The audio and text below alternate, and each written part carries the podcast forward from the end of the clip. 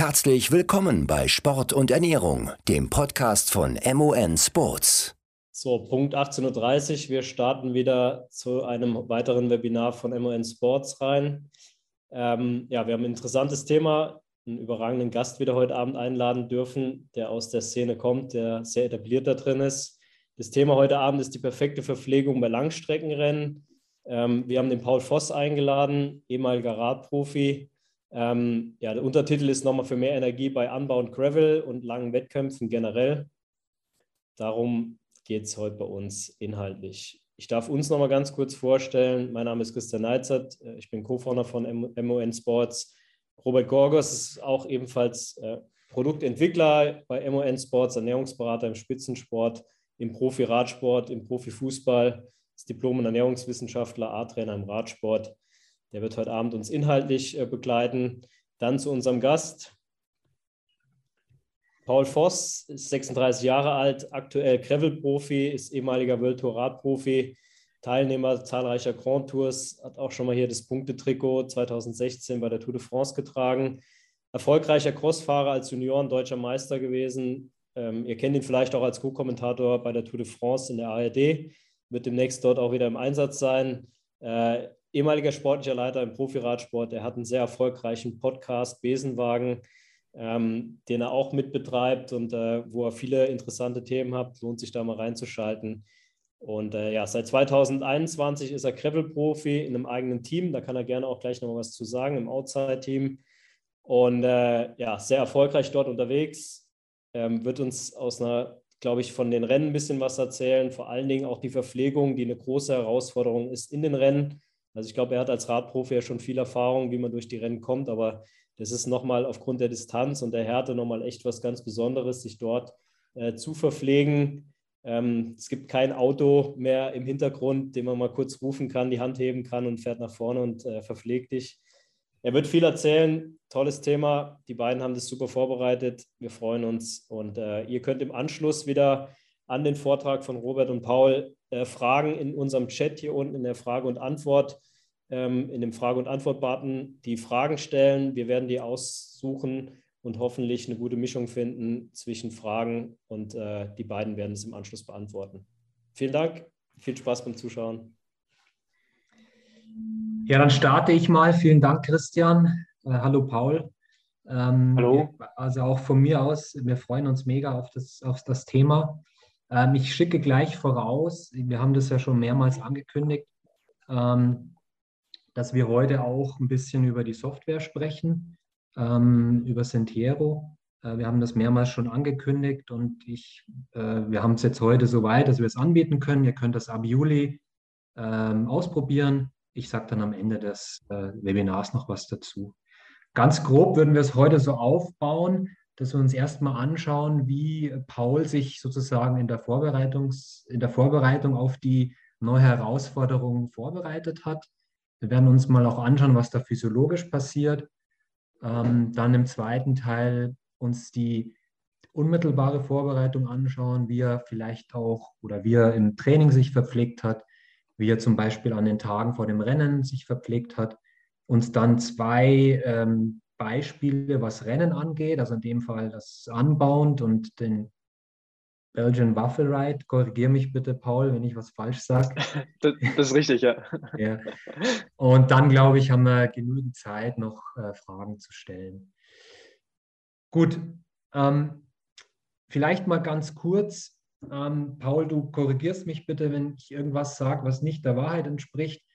Ähm, aber wir haben uns gestern mal unterhalten, genau wie das Training ausgesehen hat im, im Winter oder in der Vorbereitung auf diese, ja, wie ich schon gesagt habe, neue Herausforderung. Ähm, und prinzipiell hat Paul als, als Sportler, der schon sehr viel äh, Stunden im, im, ja, im Ausdauersport in seinem Körper sozusagen drin hat, schon sehr viel Wettkämpfe gemacht hat über spezielles oder spezifisches Training, also entweder eher ruhig oder hochintensiv, den sogenannten Polarized Ansatz, ähm, versucht, ähm, ja, noch ein bisschen was rauszuholen oder einfach bestimmte Reize zu setzen ähm, und hat dann eine maximale Sauerstoffaufnahme von circa oder hier relative Sauerstoffaufnahme von 80 Millilitern erreicht, was denke ich, was man braucht, um in, dem, in der Klasse mitzufahren, bei einer relativ geringen äh, Laktatbildungsrate von 0,41 Millimol pro Liter pro Sekunde. Für die, die noch nicht so bewandert sind, ich muss zugeben, heute, das ist schon so ein bisschen so ein Nerd-Webinar, also wir gehen schon auch ein bisschen ins Detail. Ähm, aber ich erkläre es nochmal so ein bisschen. Also bei der Sauerstoffaufnahme spricht man so von diesem, ja, mit wichtigsten Parameter der Ausdauerleistungsfähigkeit. Das ist zum Teil genetisch bedingt, aber auch zum Großteil trainierbar. Also vielleicht als Vergleich, ein untrainierter liegt nicht mal bei der Hälfte. Das heißt, er kann nicht mal halb so viel Sauerstoff sozusagen einatmen und verwerten. Ähm, und durch Training und durch genetische Voraussetzungen natürlich in dem Fall auch ein relativ niedriges Körpergewicht von ca. 66 Kilo ähm, ist eben so eine Sauerstoffaufnahme ähm, ja, ja, erreichbar. Ähm, Vergleich, also ähm, Profi-Radsportler liegen in dem Bereich, vielleicht liegen äh, Grand Tour-Sieger noch ein bisschen höher, ähm, aber das ist schon ein sehr, sehr guter Wert. Ähm, die VLA-Max ist was anderes. Das beschreibt eher so die anaerobe Leistungsfähigkeit. Ähm, ein Sprinter zum Beispiel liegt da deutlich höher. Das heißt, er kann sozusagen pro Sekunde mehr Laktat bilden, kann auf kurze Dauer sehr hohe Wattleistungen treten, kann also schnell sozusagen ähm, ja, ins Saure fahren, ähm, kann das aber äh, eben nicht so, so oft machen und kann auch nicht so lang eine gleichmäßige Leistung aufrechterhalten. Im Gegensatz dazu ein Zeitfahrer oder ein sehr guter Bergfahrer liegt relativ niedrig mit der Laktatbildung. Ähm, das heißt, er kann sehr nahe an seiner VO2 Max fahren und das über einen relativ langen Zeitraum. Und das ist genau das, was bei so Langstreckenrennen eigentlich interessant ist, auch möglichst effizient zu sein. Das heißt, nicht viel Laktat aufzubauen, lange an der ja, Leistungsgrenze unterwegs sein zu können und dabei nicht zu viel Kohlenhydrate verfeuern. Also je höher der anaerobe Anteil an Energiebereitstellung, in Anführungsstrichen, umso höher der Kohlenhydratverbrauch und umso geringer sozusagen der, der Anteil der Fette an der Energiebereitstellung. Nachdem die Kohlenhydratspeicher sehr begrenzt sind, also bei Pauls Gewicht im Bereich, sage ich mal, von 350, vielleicht maximal 400 Gramm, die er dann beim, mit den radspezifischen Muskeln nutzen kann, ähm, ist das natürlich ein erheblicher Faktor, weil diese Menge niemals ausreicht, um solche langen Rennen auf hohem oder mit hoher Geschwindigkeit, mit hohen Leistungen durchhalten zu können. Das heißt, er muss sehr effizient sein. Große Anteile seiner Energiebereitstellung müssen über Fette laufen, sonst kommt er einfach nicht ins Ziel, weil einfach die Verpflegung, das wird ja heute auch unser, unser wichtiges Thema sein, einfach nicht unbegrenzt nach oben hin möglich ist, was Kohlenhydrate angeht. Das mal so ganz kurz zu den, äh, zu den äh, Voraussetzungen. Ich habe mal zwei Beispielstraining, Beispieltrainings genommen. Hier sieht man jetzt auch eine Auswertung über unser, unser Programm. Ähm, Paul hat mir gestern seine Fit-Files äh, geschickt. Ich habe das metabolische Profil eingestellt, kommen wir gleich noch dazu. Und dann sagt uns das Programm ähm, neben den üblichen Auswertungen genau, wie viel Kohlenhydrate und Fette er umgesetzt hat. Also das Beispiel jetzt hier war er sehr effizient unterwegs. Man sieht, sehr große Anteile der Energiebereitstellung laufen über Fett. Das sieht man hier auch in dieser Leistung- und Kohlenhydratkurve. Also man sieht das Weiße, das ist sozusagen die Energie aus Fett und das Blaue ist das aus Kohlenhydrat. Das war so ein Z1 Fett-Max-Training. Das heißt, es laufen schon auch immer Kohlenhydrate mit, ähm, aber ein Großteil der Energiebereitstellung läuft hier über Fette. Also man sieht für jeden Hobbyfahrer Durchschnittsleistung 230 Watt und das über mehr als fünf Stunden. Das ist schon, schon ziemlich flott, aber das ist eben Pausleistungsfähigkeit. Ähm, Gegensatz dazu, wie gesagt, Polarized Ansatz, ein hochintensives Training. Das waren hier so VO2 Max Intervalle ähm, mit so scharfem Start oder so, ist das korrekt? Also die erste Minute bist du ein bisschen über VO2 Max gefahren oder im oberen genau. Bereich VO2 Max, um einfach sozusagen schnell in diesen, in, diese, in diesen Bereich zu kommen und möglichst viel Sauerstoff in den Körper zu pumpen. Und dann bist du weitergefahren im Bereich der VO2 Max. Ähm, auch hier sieht man Verbrauch. Ähm, ja, also wir geben Bereiche an. Auch da habe ich die, die Einheit hochgeladen. äh, knapp an die 300 Gramm. Also wenn Paul sich da nicht verpflegt, dann kommt er gerade so nach Hause, aber dann wäre das natürlich Quatsch. Man möchte so ein Training natürlich sehr, sehr gut verpflegen, möchte ja auch dem Körper beibringen, die Kohlenhydrate zu nutzen. Und wenn die knapp sind, dann lernt er das nicht. Ähm, also das wäre zum Beispiel eine gute Trainingseinheit, um so ein Train the Gut zu machen, also wo man versucht, möglichst viele Kohlenhydrate pro Stunde zuzuführen, wie man es dann im Rennen auch machen möchte. Ähm, ja, also auch hier, wenn man das jetzt als Trainer analysiert oder so, müssen wir jetzt nicht machen, aber man sieht danach ist die Herzfrequenz wieder ganz normal und dann wird da ruhig weitergefahren und kein Heartrate trifft und so. Also hat sich bestimmt gut versorgt und das sieht man hier. Ähm, bevor Paul was, was sagt, ganz kurz noch, ich will nicht nur, nur ich reden, aber das ist eben das metabolische Profil, das hier hinterlegt ist ist ganz interessant. Also wir haben hier Daten von, von Paul, also mit der, mit der Sauerstoffaufnahme und der Laktatbildungsrate, die einfach aus, dem, aus einer Diagnostik, aus einer professionellen Diagnostik, aus einer Spiroergometrie heraus sind. Äh, man könnte diese, diese Daten aber auch zum Beispiel über einen Test, über die Software machen. Also es gibt verschiedene Möglichkeiten, die Leistung zu testen. Ihr kennt verschiedene Tests. Also es gibt so diesen VO2 Max-Test, den 20-Minuten-Test das sind 8, 10, 3 Tests, also gibt es verschiedene Möglichkeiten und so kommt man dann zu diesem Profil. Und was hier eigentlich sehr interessant ist, ist dieser rechte, also einmal die Trainingsbereiche, an die man sich dann auch halten sollte. Also das ist so auch so der, das Hauptproblem, jetzt sage ich mal im Hobbybereich dieses Polarized Trainings, dass man häufig dann das ruhige Training einfach zu schnell oder über seine Möglichkeiten fährt und dann eigentlich zu müde ist, um das intensive Training überhaupt zu umsetzen zu können. Und wenn man das dann trotzdem macht, dann ist in Summe die Belastung viel zu hoch. Also deswegen ist hier auch der Z1-Bereich anhand des Kohlenhydratverbrauchs sozusagen bestimmt und der ist hier eben sehr gering. Ähm, man sieht im Bereich ähm, Z5 zum Beispiel VO2 Max Training haben wir überhaupt keine Kohlenhydrate mehr an der Energiebereitstellung. Und das sieht man hier rechts nochmal sozusagen im Detail. Äh, kommen wir nachher nochmal auch bei der Rennanalyse drauf. Also beispielsweise bei 300 Watt äh, in, in, Pauls Fall ähm, wird mehr Kohlenhydrat ver, verbrannt, als er sozusagen pro Stunde zuführen kann. Also man spricht da so von maximal 120, manche schaffen auch 140 Gramm pro Stunde. Ähm, aber wenn er das eben sehr, sehr lange fährt oder vielleicht sogar drüber, also gehen wir mal von 330 Watt oder so aus, dann ist er bei weit über 200 Gramm. Und wenn man das eben dann lange Zeit macht, wie es bei solchen Rennen der Fall ist, ähm, dann ist irgendwann einfach der, der Ofen aus, also dann sind die Speicher leer und dann ist eben dieses Tempo auf keinen Fall mehr so möglich. Ähm, genau, und jetzt ähm, lassen wir mal einen Paul zu Wort kommen. Ähm, das war jetzt schon ein Training, wo zum Beispiel dieses das Train the Gut ein bisschen im Vordergrund stand, also ein, ein klassisches ähm, Schwellentraining hier in, in Mallorca, mit 4 mal 20 Minuten Schwellentraining bei so um 360, 370 Watt, wo natürlich extrem viel Kohlenhydrate sozusagen im, im Körper umgesetzt werden und wo eben dieses Train the Gut dann gut möglich ist. Paul, magst du was dazu sagen, wie, das, wie du das gemacht hast? Ja, genau, also das war Teneriffa sogar. Oh, sorry, Und, ähm, habe ich das falsch gesehen. Ja, aber äh, äh, kein Problem.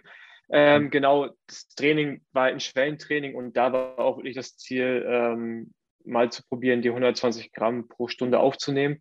Das hatte ich auch gemacht mit dem Race Cup X, hat auch soweit äh, gut funktioniert, weil halt natürlich die, die Dauer auch dementsprechend nicht so lang war mit, mit vier Stunden. Ähm, von daher, das war eins dieser, dieser Trainings, die du gerade schon erwähnt hattest, wo man das gut kombinieren kann und die für mich auch irgendwie ein, ein Testlauf waren ob ich das äh, auch vertrage mit den 120 Gramm und äh, wie ich mit gewissen Produkten irgendwie zurechtkomme. Hast du, hast du das dann über die gesamte Dauer des Trainings zugeführt oder nur bis zum letzten Intervall oder wie hast du es gemacht? Nee, ich habe es über die ganze, über die ganze Dauer hinzugefügt. Ja, zugefügt, ja. Genau. Und, und, dann einfach mit Wasser vermischt oder wie hast du es gemacht? Genau, ich habe es äh, auf zwei Flaschen aufgeteilt, die äh, drei, vier Liter ist das, glaube ich. Und äh, dann immer Wasser hinzugefügt und dann halt an der Tanke angehalten, immer wieder ein bisschen mehr Wasser reingekippt. Ist natürlich dann schwierig mit der, mit der Dosierung. Ne? Ob ich jetzt genau die 120 Gramm pro Stunde äh, erwischt habe, weiß ich nicht. aber zumindest die Gesamtmenge waren auf jeden Fall dann in dem Fall ja 480 äh, Gramm, die ich mit hatte. Und ähm, ja, ich musste danach nicht zur Toilette rennen, was auf jeden Fall positiv war, weil es das erste Mal war, wo ich äh, auch versucht habe, so viel aufzunehmen. Ja. Ähm, das, ist, das ist hier auch so ein bisschen ein, ein wichtiger Punkt. Also ähm, das höre ich auch von vielen, zum Beispiel Mountainbike-Marathon-Fahrern, wo das auch ein ganz großes Thema ist, weil natürlich der Gesamtenergie- und auch Kohlenhydratumsatz extrem hoch ist, wo es kaum Phasen gibt, wo es irgendwie mal langsamer ist und man, man gut essen kann oder so. Also man muss das tatsächlich trainieren.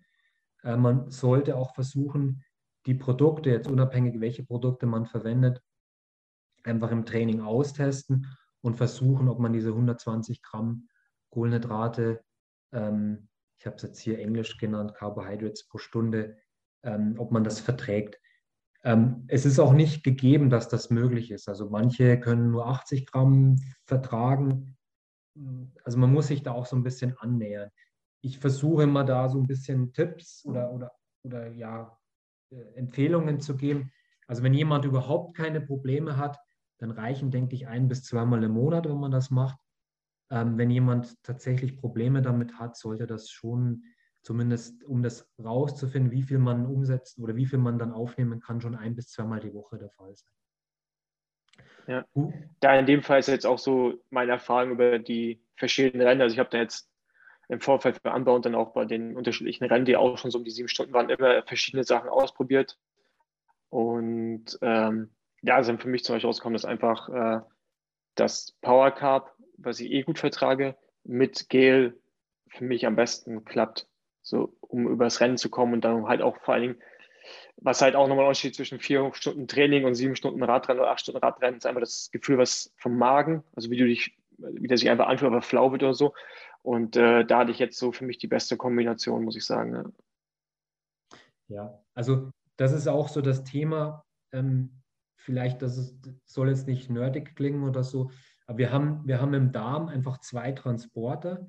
Ähm, vielleicht kennt ihr das, das nennt man GLUT1 und GLUT5. Es gibt auch noch andere Transporter, aber GLUT1 ist so der primäre Transporter, der Glucose aufnimmt und der ist irgendwann sozusagen gesättigt. Also es, man kann einfach nicht unbegrenzt Glucose sozusagen aufnehmen, vor allem nicht bei hoher Belastung. Man sagt da so 60, vielleicht maximal 70 Gramm pro Stunde sind da möglich. Wenn man gleichzeitig noch ein anderes Kohlenhydrat aufnimmt, was zum Beispiel Fructose, dann kann dieser andere Transporter genutzt werden. Ähm, und dann sind einfach höhere Kohlenhydrataufnahmen möglich, bis zu 120 Gramm pro Stunde. Positiv wirken Mineralstoffe, also zum Beispiel auch Salz, also Natrium. Ähm, und was wir, deswegen haben wir das auch in unsere Mischungen gepackt, ähm, bestimmte Früchte, zum Beispiel Ananas oder das Kokosnusswasser, äh, können die, die Magen- und Darmschlamm, halt beruhigen und wirken dazu sozusagen positiv auf, wie du sagst, auf das, auf das Bauchgefühl oder so. Ähm, was, was mich jetzt interessieren würde, ähm, Thema Ernährung im Vorfeld. Ähm, wie machst du das im Training? Machst du das dann anders im Vorfeld von einem, von einem Wettkampf, gerade wenn es auf diese Langstrecke geht? Ähm, erzähl ein bisschen, wie, wie, wie, wie sieht es bei dir aus? Genau, also bei ähm, normalen Grundlagentraining, wie dieses Z1-Training, fahre ich in der Regel eigentlich immer mit, äh, mit dem Slow Carb und auch nicht nur so 40 bis 50 Gramm, mehr nicht. Und dann halt alles, was intensiver ist, also ähm, ja, Richtung VZ Max Training, Schwellentraining, aber eigentlich auch schon so, ähm, so Sachen, die so Sweet Spot mixed äh, sind, eigentlich immer mit 90 Gramm, 80 bis 90 Gramm nehme ich davon dann entweder Fast Carb, je nachdem, oder halt eben das Power Carb. Äh, und äh, mische darum, aber ja, ich ähm, habe jetzt heute gerade ein VZ Max Training gemacht und versuche dann da auch im Training auf jeden Fall immer auf die 90 Gramm mindestens zu kommen pro Stunde. Und das in jedem Training. Also ich habe ich hab eigentlich kein Training, wo ich einfach nur, äh, keine Ahnung, losfahre und ein Croissant esse und dann das war's, sondern halt nicht immer irgendwas in der Flasche oder Gel oder Riegel mit. Machst du einen Unterschied, was jetzt zum Beispiel Frühstück angeht, zwischen einem intensiven und einem weniger intensiven Training? Ähm, nicht wirklich, nee. Wäre, glaube ich, angebracht. Also ich habe, ich muss sagen, ich habe meine Ernährung, seitdem ich, also ich bin jetzt ja Gravel-Profi und nicht mehr Straßenprofi, aber als Straßenprofi habe ich äh, schon noch viel mehr darauf geachtet, äh, zum Teil auf Kohlenhydrate verzichtet, ein paar Sachen ausprobiert, auch da wirklich krasse Unterschiede zwischen Frühstück und, also zwischen dem Frühstück, was ein Grundlagentraining war, oder Frühstück für die intensive Einheit gemacht. Mittlerweile ist es bei mir eigentlich immer das Gleiche. Vielleicht die Menge ist mal unterschiedlich, aber ähm, ja, ich äh, müsste da auf jeden Fall mehr noch drauf achten, tue ich aber gerade nicht. Aus Faulheit ein bisschen. Ja. Und was, was gibt es dann da, wenn du es sagen willst? Äh, in dem Fall sind es einfach Oats, also ähm, Haferflocken mit Wasser und dann ein paar Früchte rein, Joghurt oder so griechischen Joghurt, Honig. Das war's. Okay. Ähm, wie machst du das vorm Wettkampf? Wie ernährst du dich an den Tagen vorher? Wie ist das Frühstück? Ich glaube, das ist ganz interessant für unsere Zuhörer. Ja, ja da hatten wir im Vorfeld auch mal kommuniziert und äh, du hattest mir ein paar Tipps gegeben. Ich habe dann verschiedene Sachen ausprobiert, von ähm, das Rennen ist am Samstag, am Mittwoch mich komplett leer fahren und dann über die nächsten Tage äh, quasi komplett auffüllen äh, mit, ich glaube, es waren sechs, ich weiß gar nicht, wie viel Gramm pro Kilo äh, Gramm hattest du empfohlen, Kohlenhydrat? Ich habe es gerade nicht im Kopf, aber ich glaube zehn oder acht oder sowas. Acht, acht bis zehn Gramm, ja. Genau, acht bis zehn. Das ähm, denkt man ist möglich, aber ist schon eine Menge an Essen. Und äh, das habe ich dann auf jeden Fall auch nicht so gut vertragen. Also dieses ähm, sich komplett leer fahren und dann wieder richtig auffüllen, hat für mich nicht so funktioniert, sondern ich bin dann eher darüber dahingegangen, dass ich einfach mich mehr oder weniger normal ernährt habe. Und dann, sagen wir mal, zwei Tage vorher habe ich ähm, diese 10 Gramm pro Körpergewicht, also pro Kilogramm dann zu mir genommen, über den Tag verteilt. Und dann den Tag vorher habe ich einfach wieder normal gegessen. Also dieses äh, berühmte Carbo-Loading an dem Tag vorher, das hatte ich jetzt, das habe ich äh, gar nicht, gar nicht gemacht, weil ich meine, dann morgens aufgewacht bin, diese Rennen starten meistens auch sehr früh, was auch nochmal ein Unterschied ist, wenn man früher Straßenrennen 10, 11 oder 12 Uhr startet, hat man Zeit, morgens zu verdauen und jetzt stehst du um 3 Uhr auf, um 4 Uhr nachts, äh, hast wenig Zeit, jetzt meinst du noch im Auto, also mit einem gewissen Stress verbunden. Ähm, daher habe ich dann bevorzugt, abends lieber äh, mit einem, in Anführungsstrichen, gefühlt leeren Magen ins Bett zu gehen. Ja? Äh, und dann halt eine gute Nacht zu haben, morgens nicht aufzustehen und sich so aufgeblasen zu fühlen, was am Anfang der Fall war. Das hat sehr gut funktioniert für mich. Ähm, ich esse dann morgens vor dem Rennen einfach nur eine, eine Schale Haferflocken mit ein bisschen Honig, das war's, und Wasser. Ähm, mehr kriege ich auch gar nicht runter. Und ich habe auch gemerkt, dass mehr mein Körper in dem Moment noch gar nicht verdauen kann, weil ich dann schon direkt in die Rennen reingehe und diese drei bis vier Stunden vom Start ich gar nicht habe, um wirklich zu verdauen und dann auch einfach eine Toilette aufzusuchen. All die Dinge, die man halt vor so einem Rennen macht, die gehen da oftmals gar nicht. Von daher äh, muss sich da so ein bisschen von diesem optimalen Rahmen abweichen und gucken, dass es, dass es passt und ich mit einem leichten, guten Gefühl ins Rennen gehe. Ja. Ähm, wie hast du dich dann im Rennen verpflegt? Also nimm mal gerne mal das anbauend. Wie, wie hast du es da gemacht? Ähm, eigentlich von Anfang an Kohlenhydrate zugeführt. Also irgendwie nach 20 Minuten schon angefangen zu essen. Da in dem Fall mit, äh, mit Riegeln oder mit so mit so Gums, also so Gummibärchenartigen Blocks angefangen und ähm, dem, dem Power Cup und halt da ja immer versucht, so 90 bis 100 Gramm. Ich habe mich nicht auf die 120 Gramm, ich habe mich ja nicht hingetraut, weil ich ein bisschen Angst hatte, dass ich über die Zeit Probleme bekomme. Weil es halt zuvor in den Rennen hat sich immer funktioniert für mich, weil ich nicht genug trainiert habe, mit dieser hohen Menge. Daher habe ich mich dafür entschieden für 90 bis 100 Gramm und ähm, genau, die ersten drei Stunden eher feste Nahrung und nachher bin ich eigentlich komplett auf Flüssignahrung und Gels äh, übergegangen. Was dann auch sehr gut funktioniert hat, muss ich sagen. Ja. Wir haben hier mal das Rennen äh, aufgespielt. Also ich muss ehrlich sagen, ich habe noch nie so einen hohen Kohlenhydratverbrauch gesehen bei, bei keiner, keinem Rennen. Also das ist schon extrem. Äh, Normalized Power über 300 Watt, Verbrauch, äh, ja, wie gesagt, im Bereich, aber deutlich über sozusagen drei Pfund Kohlenhydrate. Das ist schon mhm. extrem. Also mh, hm, vielleicht sagst du auch noch was, man sieht hier auch so nach der Hälfte oder nach guter Hälfte ein, ein bisschen Einbruch, was die Leistung angeht. Vielleicht beschreibst du das nochmal. Ähm, ja, die ersten drei Stunden waren ja, typische Chaos, wie, man, wie es halt bei so einem Gravel-Rennen ist. Ähm, viel Positionskämpfe, ähm, aber eigentlich noch relativ entspannt. Ähm, habe auch direkt gemerkt, dass ich gute Beine habe. Dann ähm, nach glaub, ein bisschen mehr als drei Stunden hm, habe ich irgendwann eine kleine Lücke bekommen und habe dann entschieden, dass ich in die Attacke gehe und war dann für, sagen wir, 20 bis 30 Minuten allein unterwegs, bevor dann zwei andere Fahrer kamen, mit denen ich dann äh, die nächsten, ja, ein bisschen über Stunde verbracht habe. Das heißt, nach drei, drei Rennstunden bin ich eigentlich schon in den Modus gegangen, all out und bin dann ja für Stunde, anderthalb Stunden einfach ähm, auch Bestwerte gefahren für den Bereich, also über eine Stunde und anderthalb jeweils. Ähm, und hatte dann nach gut rund fünf Stunden, also nach vier Stunden muss man sagen, war die erste Verpflegung. Ähm, und dann nach rund fünf Stunden hatte ich dann so einen richtigen Einbruch, wo, wirklich gar nichts mehr ging. Ähm, ja, ich glaube, man sieht das ja auch ganz gut in der Wattgrafik, dass da irgendwo so ein Bereich ist, wo, wo nicht so viel äh, getreten wurde. Und ich habe dann so ja, anderthalb Stunden gebraucht, um mich in Anführungsstrichen zu erholen. Ähm, aber ja, in, in, diese, in diesem Zeitraum ging wirklich gar nichts. Ich habe dann immer noch weiter versucht, Essen aufzunehmen. Das Problem ist ja auch wirklich, sobald du in diesen Bereich kommst, wo du so grau bist, dass du froh bist, dass du auf dem Rad sitzt, fällt das Essen auch sehr, sehr schwer. Also man muss sich wirklich zwingen dazu. Ja? Sobald, solange es gut läuft, trinkst du, isst du.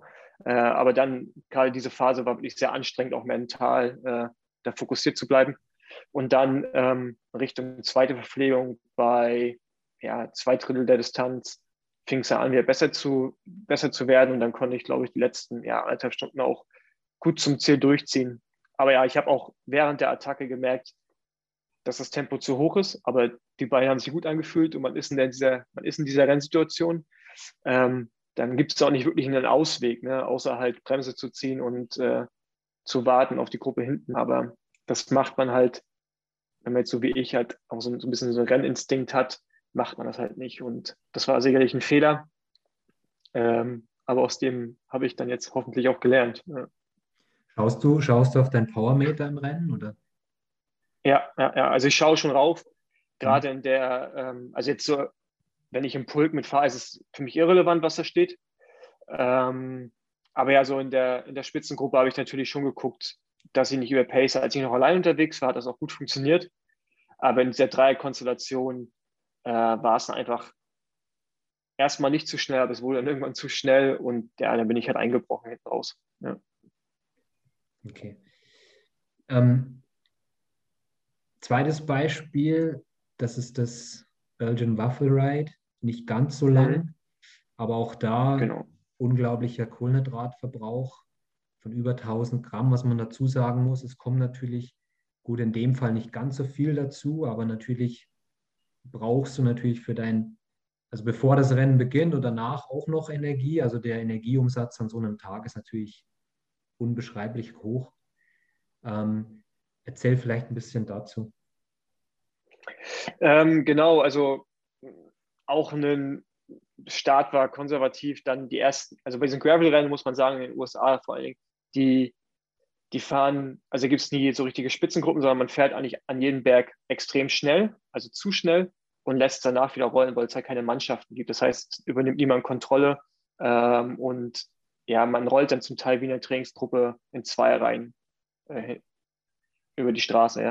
Und sobald es dann halt irgendwo berghoch geht oder technisch wird, wird drauf gedrückt. Äh, hier habe ich nach, ich weiß gar nicht, welcher Distanz irgendwann auch entschieden, ähm, die Gruppe kleiner zu machen, was mir dann auch gelungen ist. Aber da habe ich halt auf jeden Fall auch zu lange nicht über meinem, ähm, über dem, was ich leisten kann, gefahren, sondern eher wieder zu, also ich wusste halt, okay, nach vier Stunden wird dieser Einbruch kommen. Also in dem Fall wusste ich diesmal, so wie ich jetzt hier fahre, werde ich nach vier Stunden einbrechen, was auch genau kam. Also du konntest die Uhr nachstellen, weil auch dann wieder der Kohlenhydratverbrauch in dem Moment zu hoch war. Ähm, aber in dem Fall wusste ich es, deswegen wollte ich im Vorfeld einfach diese Gruppe dezimieren. Und da kam dann auch wieder so ein Einbruch, äh, wo ich dann eigentlich die letzten, ja, keine Ahnung, so zwei Stunden auch einfach nur rumgeeiert bin. Also für mein Niveau.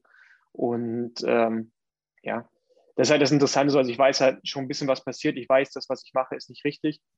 Ähm, aber wiederum muss, glaube ich, auch so manchmal so ein bisschen mit, mit der Stärke, die man hat, spielen. Und in dem Fall wusste ich halt, dass ich es in den Bergen schwer machen kann und die Gruppe so weit dezimieren, dass wir nur noch zu dritt sind, was mir wiederum die Podium, das Podium sichert, als auf Rennstunde 5 und 6 zu warten, ähm, wo es dann eventuell hinten raus knapp für mich wird mit äh, ja, einer harten Attacke am letzten Berg oder so.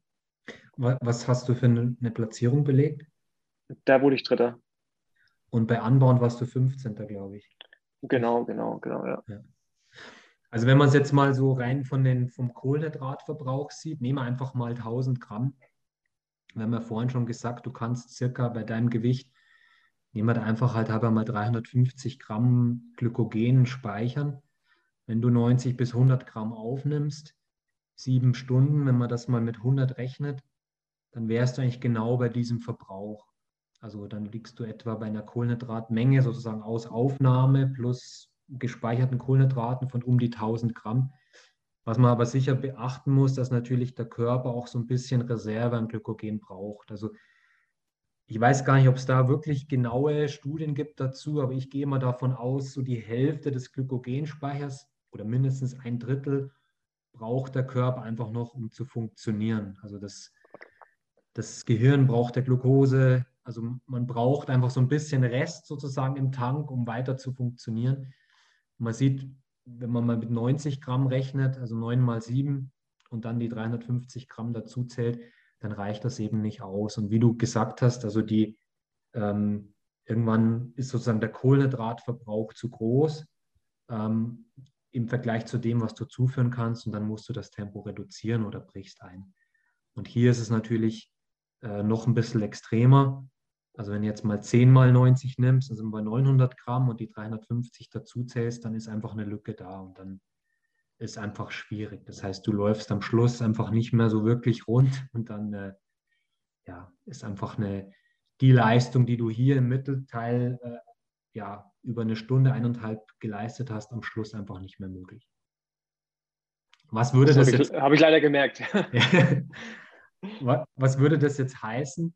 Ähm, Fazit, also aus, aus physiologischer Sicht wäre natürlich interessant mal zu schauen, ähm, wie kann man zum Beispiel die, die Aufnahme von Kohlenhydraten noch weiter erhöhen, also zum Beispiel auf 120 Gramm pro Stunde, ähm, zum Beispiel eben durch dieses ja, Train the Gut, zum Beispiel einmal die Woche.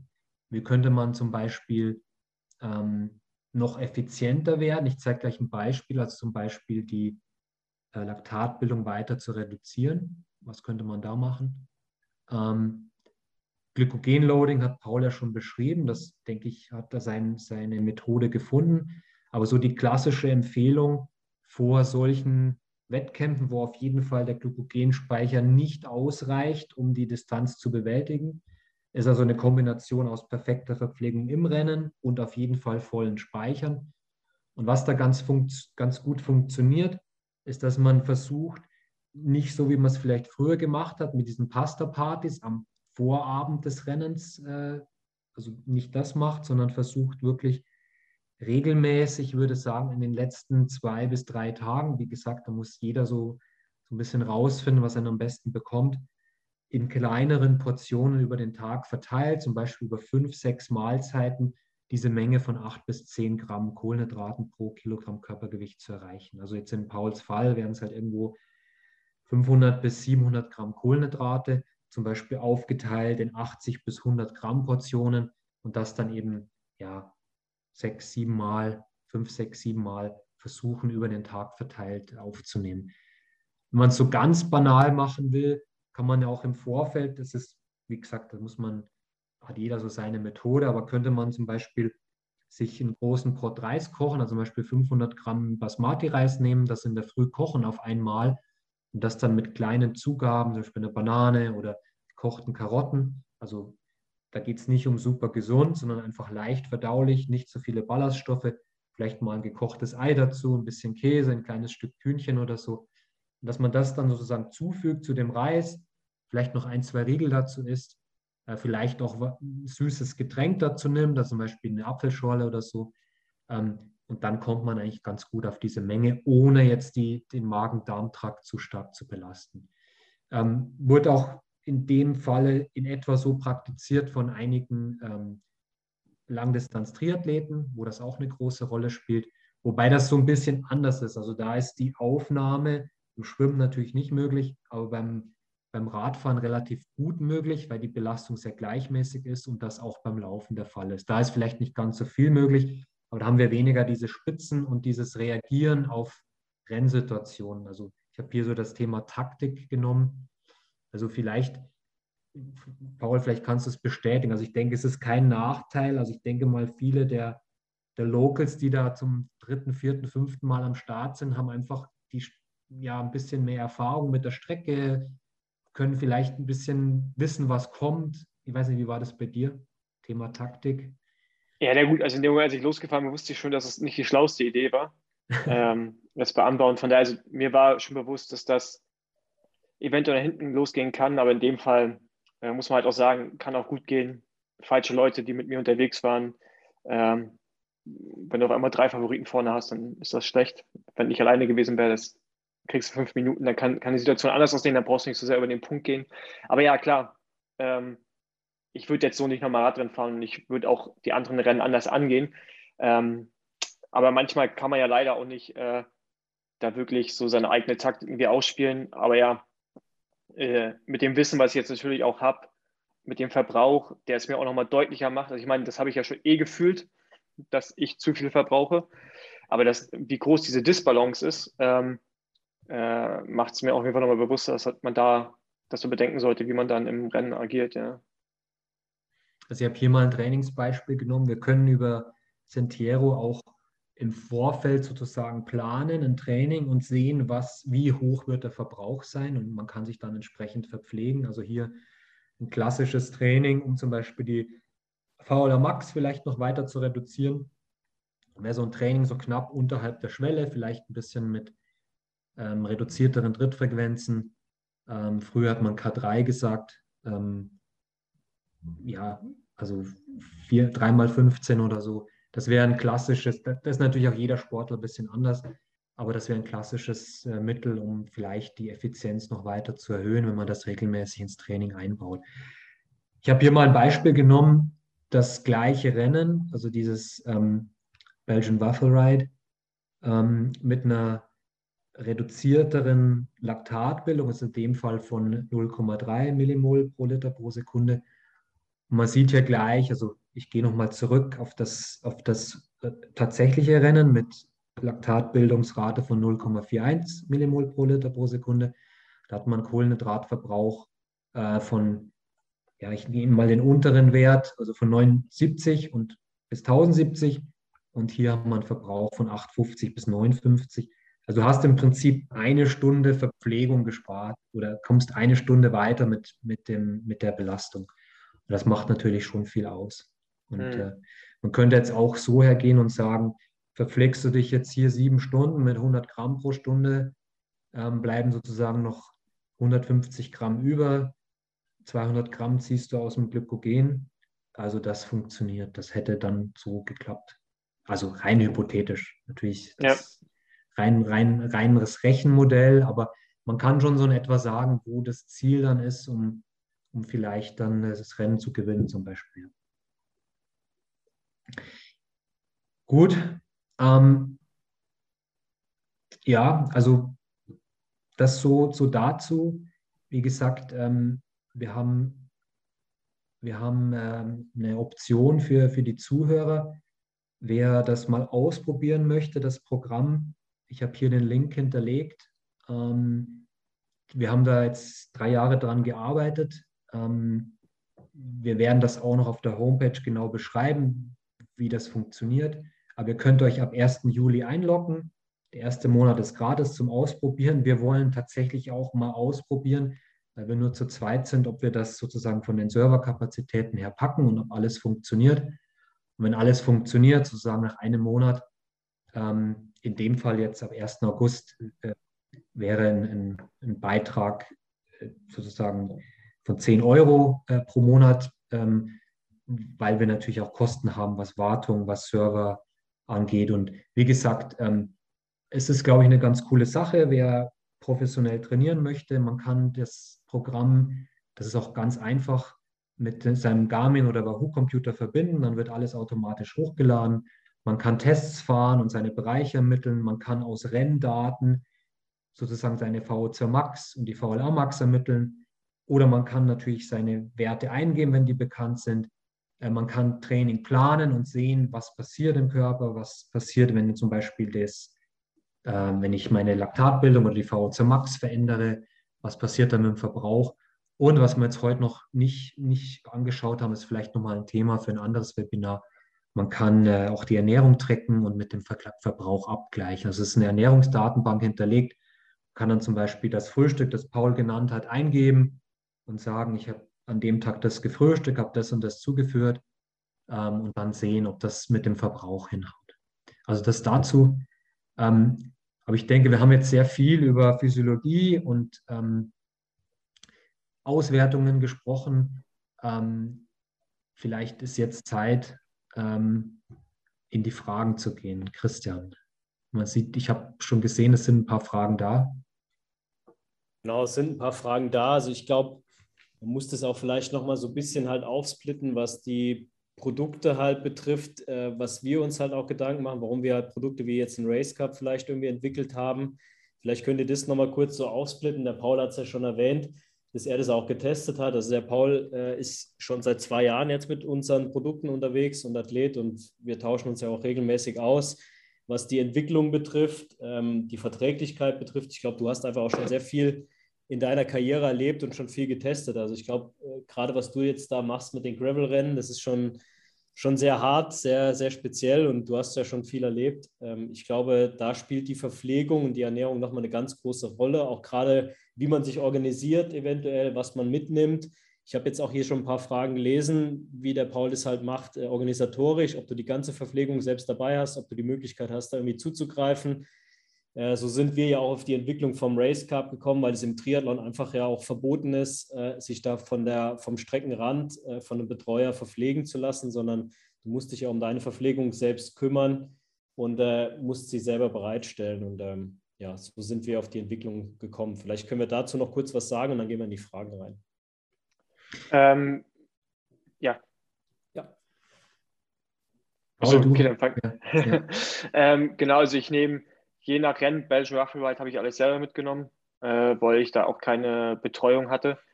Anbauen, zwei offizielle Verpflegungsstellen, kann man Trinkrucksack austauschen und äh, sich Riegel, Gel, Pulver, alles bereitlegen. Bei den meisten Rennen muss man sich aber selbst verpflegen und dementsprechend alles mit sich führen, äh, wo ich natürlich auch froh bin, wenn dann irgendwie Gels 40 Gramm haben oder halt andere Produkte irgendwie, kann man dann eine Trinkflasche 120 Gramm reinfüllen kann oder 100 Gramm. Das macht das Leben auf jeden Fall einfacher. Ähm, von daher ist es manchmal schon logistisch ein Riesenaufwand, ja.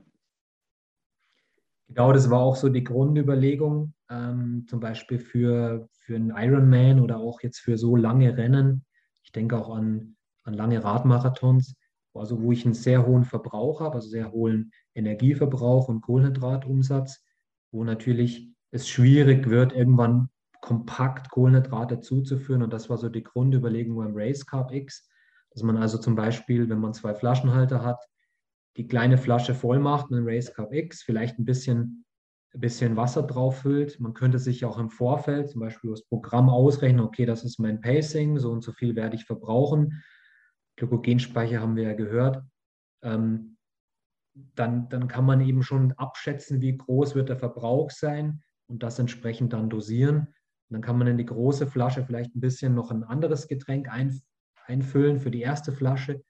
Und dann bleibt einfach nichts anderes übrig, um als zwei bis dreimal an der Verpflegung stehen zu bleiben und die Flasche mit Wasser aufzufüllen, um sozusagen das Konzentrat dann zu verdünnen. Weil nur das Konzentrat zu nehmen, das wird schwierig mit der Verdauung. Also das einfach dann ähm, sozusagen sind die, kommt zu viel auf einmal an, ich muss das mit Wasser verdünnen.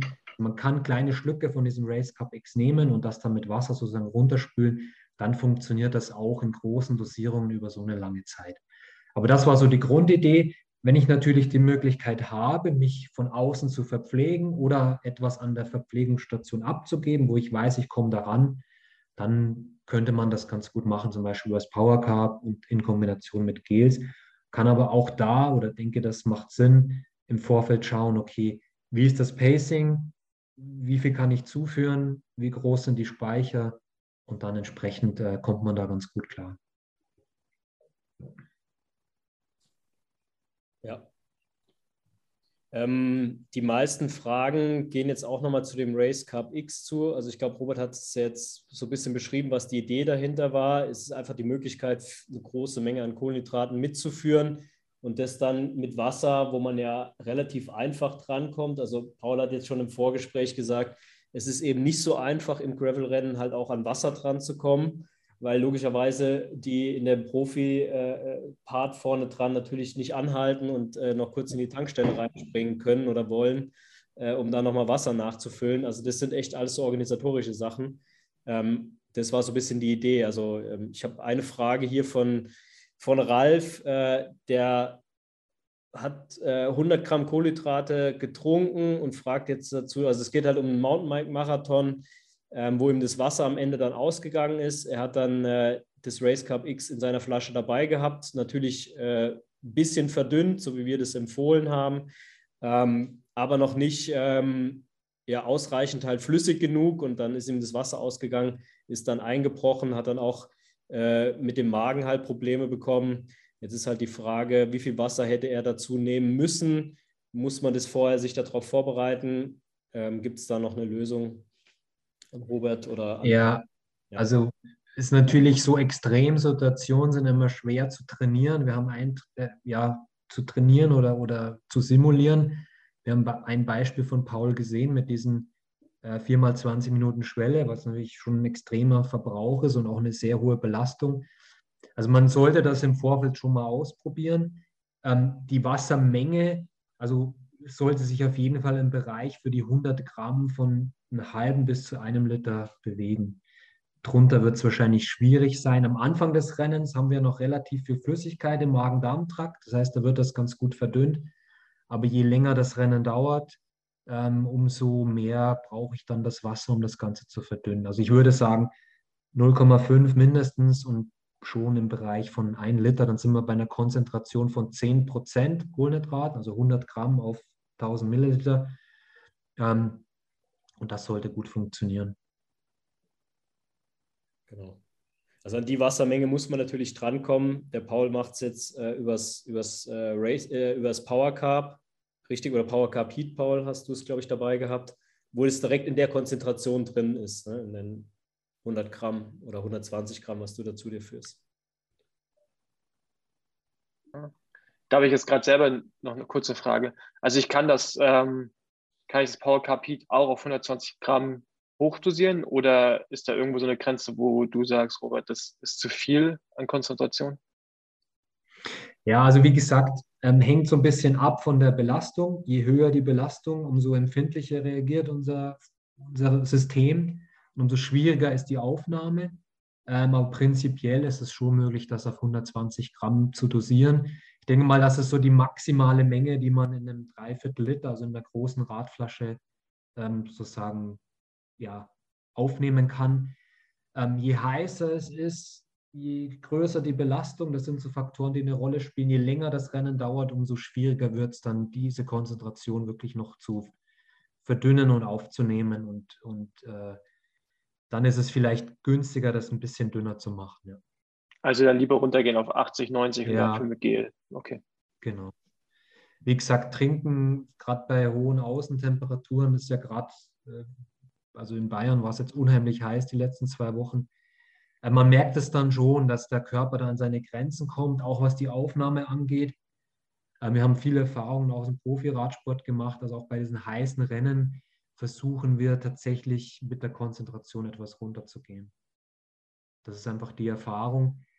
Ich kann dir leider nicht genau sagen, was im Körper jetzt ganz genau an, an der sozusagen an, an der Darmwand passiert, aber es gibt einen Effekt, also bei sehr hoher Belastung und bei hohen Temperaturen, der, der eine Rolle spielt.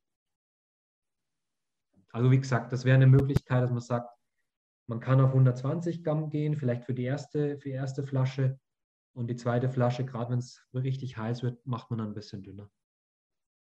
Aber ich glaube, die Verträglichkeit, jetzt egal welches Produkt, ob das jetzt das Race Carb X ist, was sehr hoch konzentriert ist, oder halt das Power Carb, wenn es auch höher dosiert ist, ist einfach das im Training vorher zu testen. Also nicht jeder verträgt diese hohen Mengen an Kohlenhydraten. Das muss man sich lange antrainieren, glaube ich, um das auch dann im, Wettkampf, im Wettkampf unter extremeren Belastungen dann auch nochmal vertragen zu können. Also ich glaube, das ist halt sehr, sehr, sehr abhängig vom Training auch. Ne? Also man geht mittlerweile sogar so weit, dass man tatsächlich sagt, also ein, ein, zum Beispiel ein, ein, ja, ein Etappenfahrer, ähm, der nicht in der Lage ist, große Mengen an Kohlenhydraten umzusetzen oder überhaupt aufzunehmen und umzusetzen, hat letztendlich, wenn es um die Wurst geht, also zum Beispiel am Ende einer Etappenfahrt, einfach ein Problem. Also das ist schon ein ganz wichtiger Faktor, weil einfach irgendwann die, gerade bei den ganz langen Etappen, wenn es in die Berge geht oder so, ähm, gerade läuft ja, glaube ich, die Tour Transalp, das wäre ein sehr gutes Beispiel. Ähm, irgendwann ist der Speicher einfach leer und dann wird es schwierig, einfach das Tempo aufrechtzuerhalten. Also ich glaube, Paul, äh, da hat sich auch einiges getan in den letzten Jahren im Profisport. Du hast es ja auch mitbekommen. Wir waren ja zusammen noch äh, im Team Milram damals äh, in einem Team unterwegs. Also ich glaube, gerade in dem Bereich hat sich der, der Profi-Ausdauersport, Profi-Radsport auch extrem entwickelt nochmal. Also einerseits was die Qualität der Produkte natürlich äh, betrifft, äh, was die Verträglichkeit betrifft, da kann ich mich auch noch daran erinnern, dass das damals auch ein großes Problem war aber auch die Aufnahme an Kohlenhydrate jetzt übers Abendessen, übers Frühstück, ihr habt ja da auch immer schon große Mengen zu euch genommen, aber ich glaube, da hat sich nochmal echt extrem viel getan und äh, in der Leistungsspitze ist es nochmal so, so eng geworden, dass, glaube ich, da einfach die Teams im Vorteil sind, wie jetzt bei Robert, äh, bei Bora, Hans Grohe, die sich da einfach sehr, sehr viele Gedanken drum machen und es eben auch, wie man jetzt hier sieht, auch genau berechnen. Aber nochmal aus deiner Sicht, was sich da getan hat die letzten Jahre. Ähm, ja, genau, das kann ich bestätigen. Also die Milram-Zeiten so um 2009, 2010, das war ja auch alles sehr, aus heutiger Sicht sehr oldschool. Ähm, dann damals bei Bora 14, 15, 16 hat es schon angefangen, sich zu ändern. Ralf hatte damals, also Ralf denke auch schon mal viel Wert drauf gelegt. Ähm, aber klar, jetzt, seitdem ich aufgehört habe, hat sich, also, also hat sich immer so viel getan, das ist wirklich schon Wahnsinn. Und selbst jetzt, ne, also ich meine, jetzt durch euch erfahre ich auch mal mehr von neuen Sachen, anderen Herangehensweisen. Das ist halt dann schon nochmal krass, äh, wie viel man da umstellen kann. Und früher haben wir uns wirklich fast gar keine Gedanken gemacht. Also da war es halt normal, fünf Stunden hartes Training ohne Essen zu fahren. Das war einfach Standard. Man hat es auch geschafft. Ähm, aber das, äh, das könnte ich heute gar nicht mehr umsetzen. Obwohl ich natürlich auch sagen muss, in den letzten zwei Jahren, 15, 16, habe ich mir darüber auch mehr Gedanken gemacht, äh, auch gewisse Dinge ausprobiert, äh, die für mich gut funktioniert haben. Ähm, aber ja, das ist auch kein Vergleich zu dem, was heute da im Profibereich wirklich auch abgeht. Ja. Und ich merke jetzt auch, wie, dass es nochmal viel wichtiger ist. Also das, was ich mache, diese sieben Stunden, also es gibt ja keine was unter sieben Stunden ist irgendwie. Ähm, ja, äh, wie viel werde ich da eigentlich noch drauf legen? Müsste ja wie viel mehr werden, ja. Also ich kann es ich kann's auch nur aus, ja, aus, aus meiner Erfahrung und auch als, als Sportler selber, als Radsportler selber bestätigen. Also den größten Unterschied habe ich jetzt für mich bemerkt, in den letzten drei bis vier Jahren einfach jedes Training gut zu verpflegen. Das ist einfach ein, so ein Unterschied, äh, jetzt unabhängig von den Produkten, sondern generell einfach zu schauen, okay, ich habe das und das vor, so und so viel werde ich verbrauchen. Äh, ganz grob gesagt, auch wenn man das zum Beispiel jetzt das Programm nicht hat, aber zu sagen, okay, ich habe ein intensives Training, da muss einfach so viel rein in den Motor oder so viel rein ins System, wie es irgendwie geht. Und da ist es extrem wichtig. Oder ich habe ein sehr, sehr langes Training, da verbrauche ich einfach so viel Energie. Und wenn ich mich da komplett leer fahre und dann alles sozusagen in den Tagen drauf nachesse, dann kann das für die Regeneration nicht das Beste sein. Deswegen bin ich dazu übergegangen und das empfehle ich auch den Sportlern, wirklich zu schauen, das Training gut zu verpflegen, die Ernährung drum qualitativ hochwertig zu gestalten. Und das macht in Summe über Wochen, Monate, Jahre einfach einen Riesenunterschied aus. Und also ich glaube, das kann Paul auch bestätigen. Auf jeden Fall, ja. Ja, und ich glaube, der Paul ist ja auch, wie man eben gesehen hat, ist ein Fahrer, der sehr viel Instinkt hat, ein super Renngefühl hat. Aber das reicht halt dann auch nicht aus, wenn du halt an deine physischen Grenzen halt dann irgendwo. leider, ja. Le leider, leider reicht dann der Kopf nicht oder, oder das Gefühl, sondern irgendwann sagt dir der Körper halt, ähm, äh, es ist zu viel oder halt, oder man hat nicht genug aufgenommen, ja. Ja. Was, was ich früher auch nicht hatte. Ich muss aber auch sagen, diese Intensität bei den Gravel-Rennen ist nicht vergleichbar mit Straßenrennen. Also bei Straßenrennen würde mir das so gar nicht passieren, weil das du über längere Zeit auch mal ruhiger fährst und eher so diese fünf bis zehn Minuten Spitzen hast, aber äh, die Gravelrennen sind, äh, sind so anders einfach. Ähm, das ist schon auch eine Umstellung für mich. Genau, also ich, ich denke, es macht auf jeden Fall extrem Sinn, sich darüber Gedanken zu machen, gerade bei den Langstreckenrennen, bei dem, wie man sich verpflegt, was man zu sich nehmen sollte, habe ich das im Training vorher getestet und trainiert. Das ist ein wichtiger Faktor. Wir gehen nochmal in die Fragerunde rein von eben von Ralf, was wir am Anfang beantwortet haben. Da haben wir eigentlich alles abgearbeitet. Das, äh, eine Frage Hitze haben, hat Robert auch beantwortet. Ähm, die, hier war noch eine Frage, ist es in der Höhe, gibt es da nochmal einen größeren Unterschied beim Kohlehydratverbrauch, wenn der Start hier auf 1600 Meter geht dann bis auf 2300 Meter hoch im Rennen. Äh, Robert, ist da nochmal ein Unterschied, den du jetzt irgendwie nennen kannst? Ja, also mit zunehmender Höhe steigt der Kohlenhydratverbrauch. Äh, würde bedeuten fürs Training, also zum Beispiel fürs Höhentraining, dass man runtergeht mit der Belastung. Haben wir übrigens im, im Programm auch hinterlegt, also bei zunehmender Höhe eine Empfehlung für die verschiedenen Trainingszonen. Aber generell steigt der, der Kohlenhydratumsatz mit zunehmender Höhe an. Ja. Also das ist auch die Empfehlung, wenn man jetzt sich in den in der, im Höhentraining zum Beispiel bewegt oder eben Wettkämpfe in, in Höhen über 1500 Meter macht, ähm, dann ist die Verpflegung noch kohlenhydratreicher und noch entscheidender, um einfach ja beim Rennen zum Beispiel ins Ziel zu kommen oder sich im Training einfach nicht komplett leer zu fahren. Äh, eine Frage an Paul: Ergänzt du die Verpflegung im Wettkampf durch feste Nahrung, Riegel etc. Ähm, oder verpflegst du dich ausschließlich über Gels und Flüssignahrung? Äh, Anfang der Rennen feste Nahrung, äh, ab Mitte, Ende auf jeden Fall äh, flüssig und Gels. Okay. Hast du die komplette Verpflegung selbst transportiert? Ich glaube, das hast du auch schon beantwortet. Genau, man muss da nochmal unterscheiden, äh, weil ich es auch gesehen habe, Bikepacking, Rennen, also diese unsupported Sachen.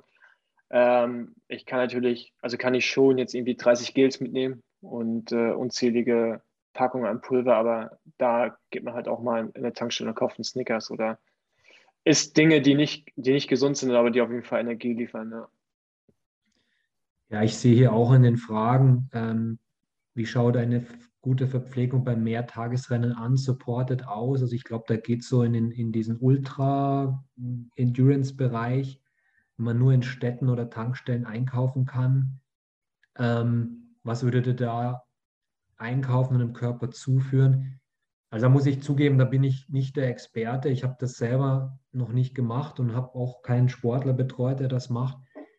Aber was man so hört und was so Feedback ist vieler Sportler, da geht es tatsächlich, wie Paul auch schon angedeutet hat, nicht um gesund oder so, sondern da geht es, weil man ja meistens auch dann nicht ganz so schnell unterwegs ist bei diesen Ultrarennen, da geht es tatsächlich um Energie und alles, was man irgendwie verdauen kann und was, was da ist und was viel Energie hat. Also du hast Snickers erwähnt oder, oder andere hochkalorische Sachen, ähm, machen aus meiner Sicht da durchaus Sinn. Man muss halt schauen, dass das Energiedefizit nicht zu groß wird. Und dann spielt ja auch dieses optimal verträgliche und, und, und leicht verdauliche nicht so eine ganz entscheidende Rolle, weil man einfach nicht ganz so schnell unterwegs ist. Genau, also, das kann ich auch bestätigen aus den ja. paar Biken. Ich habe jetzt ja auch schon mittlerweile drei Stück gemacht. Hm. Ja, das am Ende, Geschwindigkeit ist geringer, damit der Umsatz, aber man isst dann, was man kriegen kann und da je nachdem, was man verträgt, äh, besorgt man sich, ja. Okay, dann noch eine Frage: Werden die Produkte wie das Power Cup noch in kleinen Portionen kommen, sodass man im Training oder im Trailrunning, Entschuldigung, im Rucksack mitnehmen kann? Das haben wir bereits. Das sollte auch eigentlich verfügbar sein. Ähm, also, wir haben das, Robert, in welcher Menge ist das 200 Gramm. 200 Gramm, ja, das kann man dann mitnehmen. Und also oft ist ja so die Frage, das, das war ja auch so Thema, gut, jetzt im, im absoluten Profibereich ist, glaube ich, nicht, nicht, nicht möglich oder macht keiner und wird auch nicht gemacht, dass man stehen bleibt. Aber jetzt sage ich mal, Mountainbike-Marathon, wenn man irgendwie so allein auf weiter Flur unterwegs ist, glaube ich, in Summe kommt man schneller ins Ziel, wenn man tatsächlich stehen bleiben würde sich um seine Energiezufuhr kümmert, also zum Beispiel dann dieses Päckchen in zwei Flaschen aufteilt und dann hat man in Summe einfach so viel mehr Energie und kommt einfach schneller ins Ziel, dass sich das letztlich lohnt, stehen zu bleiben, wenn das eineinhalb Minuten dauert. wie gesagt, Wasser kriegt man eigentlich an jeder Verpflegung und so kann man halt sicherstellen, dass man das Produkt, das man gewöhnt ist und ausprobiert hat, dann auch für, an, am, am Rad hat. Ich habe hier eine Frage mit MCT-Fetten und falls ja, wie? Danke schon mal für den interessanten Vortrag. Also das ist genau das Thema. Wenn die Belastung nicht zu hoch ist, kann man Fett gut verarbeiten, auch wenn das MCT-Fett leichter verarbeitbar ist als andere Fette, also langkettigere Fettsäuren. Ähm, bei hoher Belastung wird es schwierig. Also da kommt es auch, wenn man das dann mehr als Energieträger nutzen will, mit großer Wahrscheinlichkeit zu Problemen im, im Verdauungstrakt. In kleinen Mengen ja, vielleicht auch in Mischung mit, mit anderen Energieträgern, also Kohlenhydraten. Aber jetzt als, als Energieträger, der erheblich zum Energiehaushalt beiträgt, würde ich es jetzt gerade bei hoher Belastung nicht empfehlen. Okay. Ähm, eine Frage von Markus zum Thema Krämpfe dann nochmal. Also ähm, er hat auch bei langen Radmarathons sechs bis acht Stunden mit 4000 Höhenmetern den letzten Anstiegen dann auch mit Krämpfen zu tun, verpflegt sich mit dem Power Carb Heat, wo ja ähm, der Salzgehalt etwas höher ist wie in einem normalen Power Carb. Ähm, ist es tendenziell ein Zeichen zu geringer Kohl für die geringe Kohlenhydrataufnahme während des Rennens oder einfach fehlendes Training im Vorfeld? Paul, hast du Probleme mit Krämpfen? Ähm, nicht mehr. Also ich würde jetzt wahrscheinlich zum Zweiten tendieren, oder? Eventuell, also ja, also das ist, glaube ich, Belast also Belastbarkeit, ne? Ja, also es kann so vieles sein. Ähm, Flüssigkeit, geringe Kohlenhydrataufnahme, Mineralstoffe wahrscheinlich erst als vierte oder fünfte, aber wenn dann Salz. Also wenn jemand sehr salzig schwitzt, dann braucht er auch mehr Salz. Aber klar, also Klassiker, also ich, ich kenne es von früher noch aus dem Straßenrennsport. Ähm, die Krämpfe traten meistens eher bei den ersten Rennen auf, wenn man einfach noch nicht so drin ist.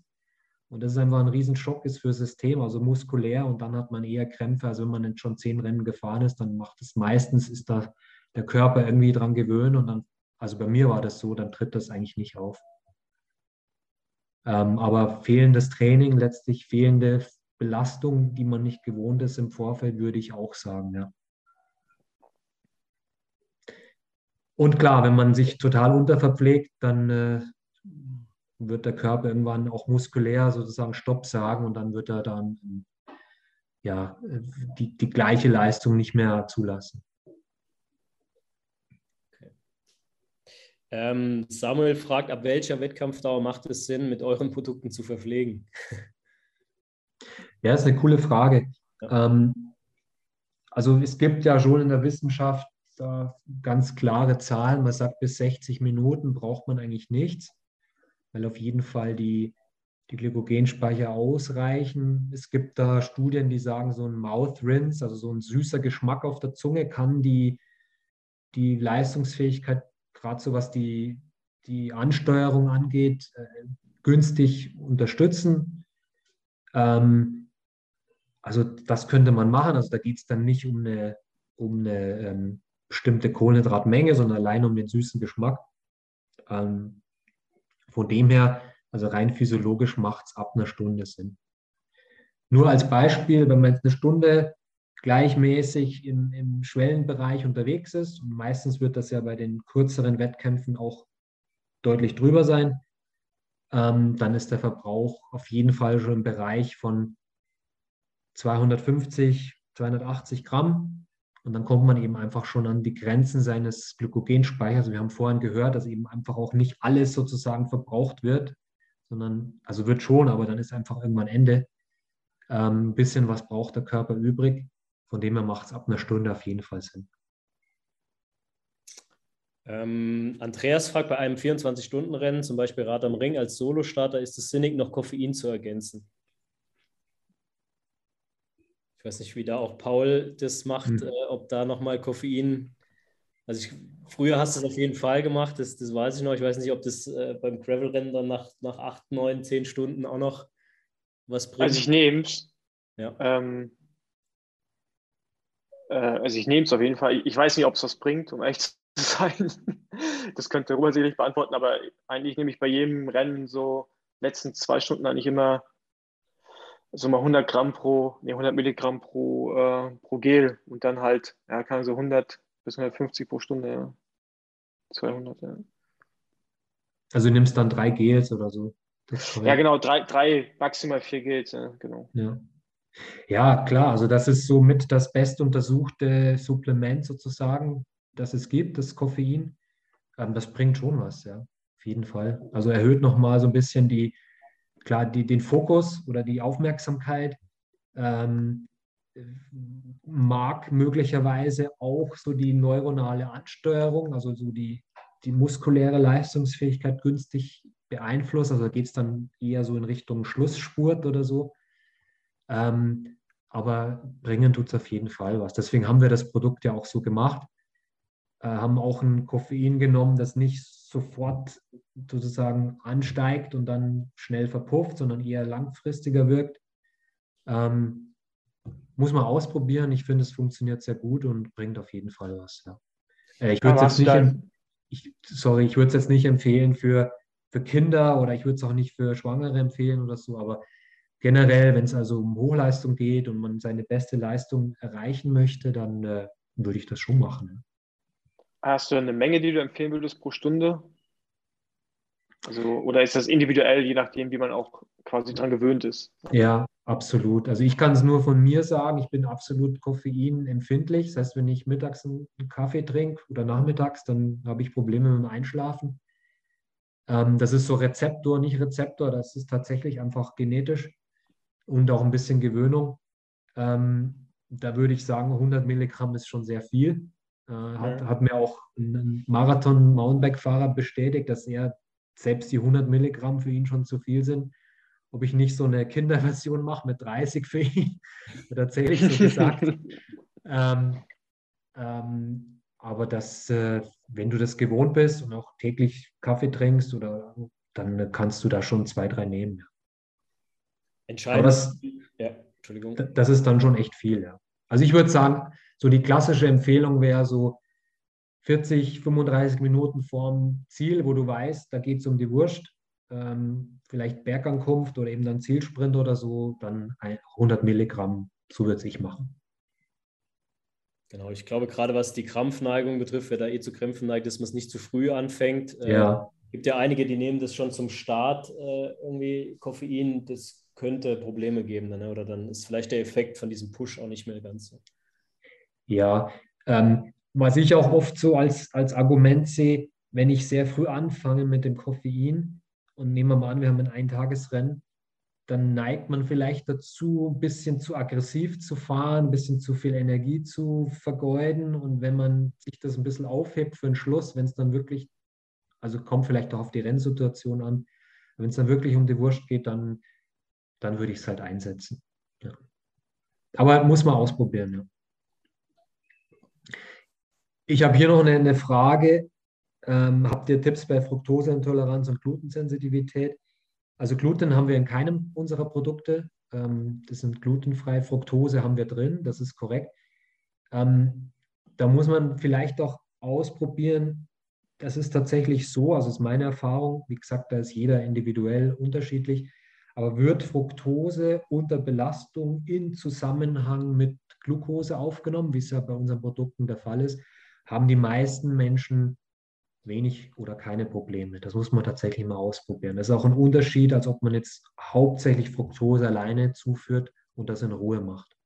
Also einfach mal ausprobieren. Aber ich kann es jetzt nicht garantieren, dass das funktioniert, wenn man eine echte Fructoseintoleranz hat.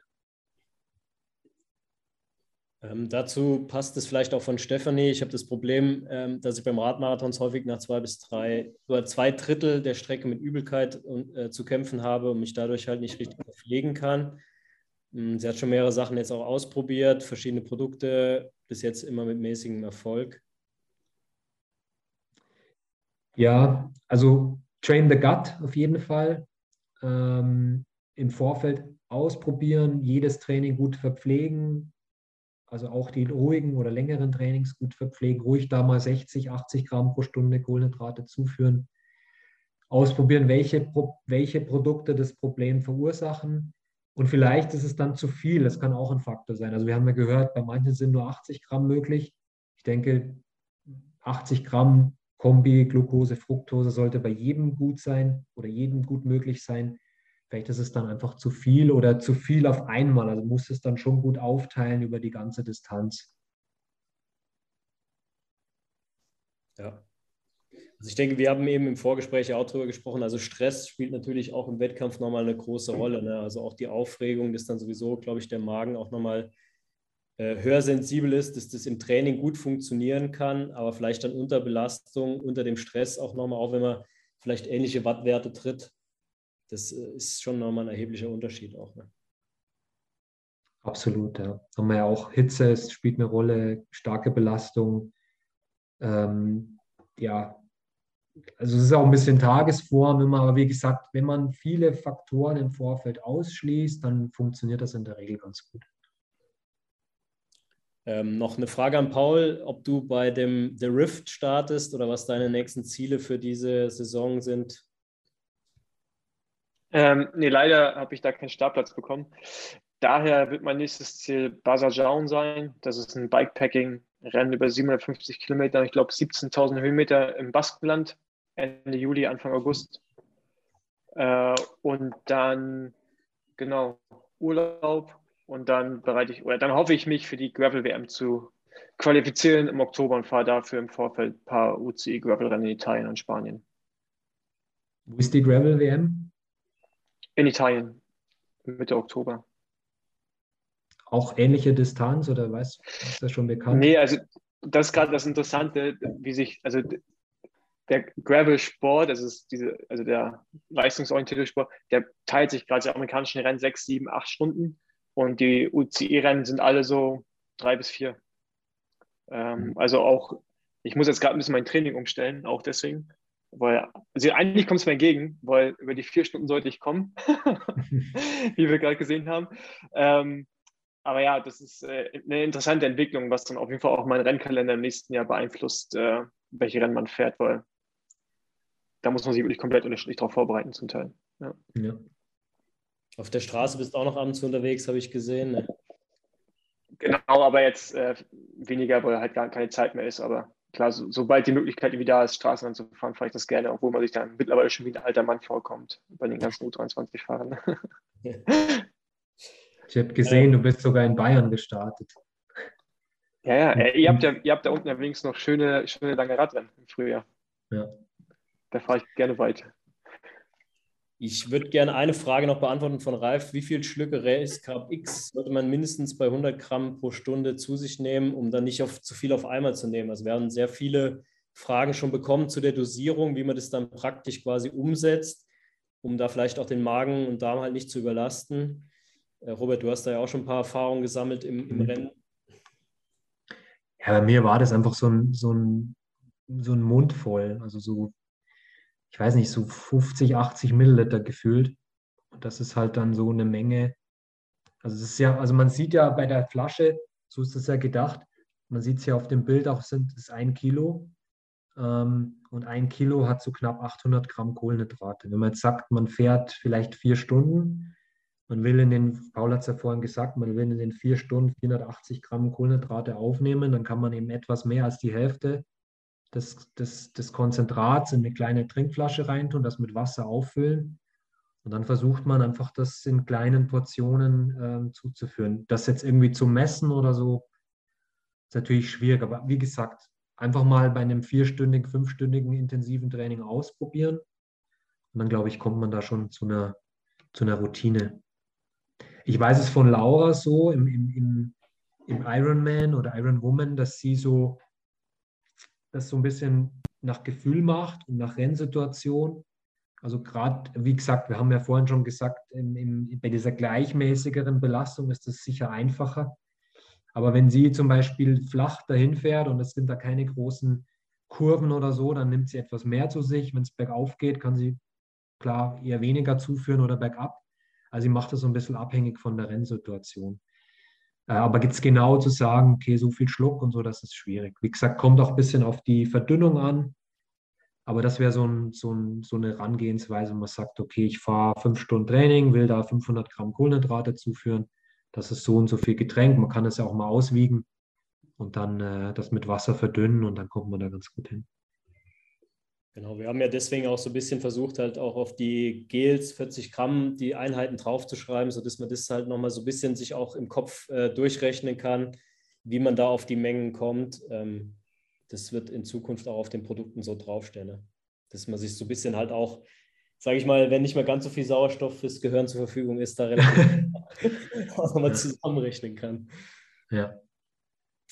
Ja, vielen Dank. Wir sind am Ende angekommen. Ähm, ihr seht, wir haben nochmal einen Gutscheincode heute für die Webinarteilnehmer, auch nochmal als Dankeschön für euer Teilnehmen und für die Fragen.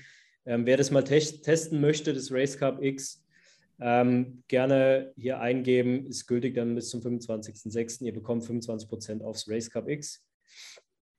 Ähm, ja, Paul, vielen Dank für deine Teilnahme. Vielen Dank, dass du uns auch immer äh, Tipps gibst ähm, und, und unsere Produkte auch vorab testest und äh, wir dann tolles Feedback von dir bekommen.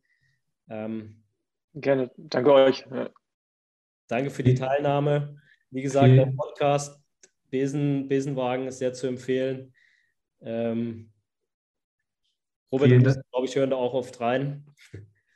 Vielen Dank, Paul. War, war auch für mich super interessant. Ähm, viel Glück für die, für die WM, denke ich, als, als Highlight im Herbst. Und ähm, ja, danke, alles Gute. Danke, ebenso. Wir hören uns. Ciao. Das war der MON Sports Podcast. Vielen Dank fürs Zuhören. Du willst mehr über unsere Sportnahrung erfahren? Besuche uns auf mon-sports.com.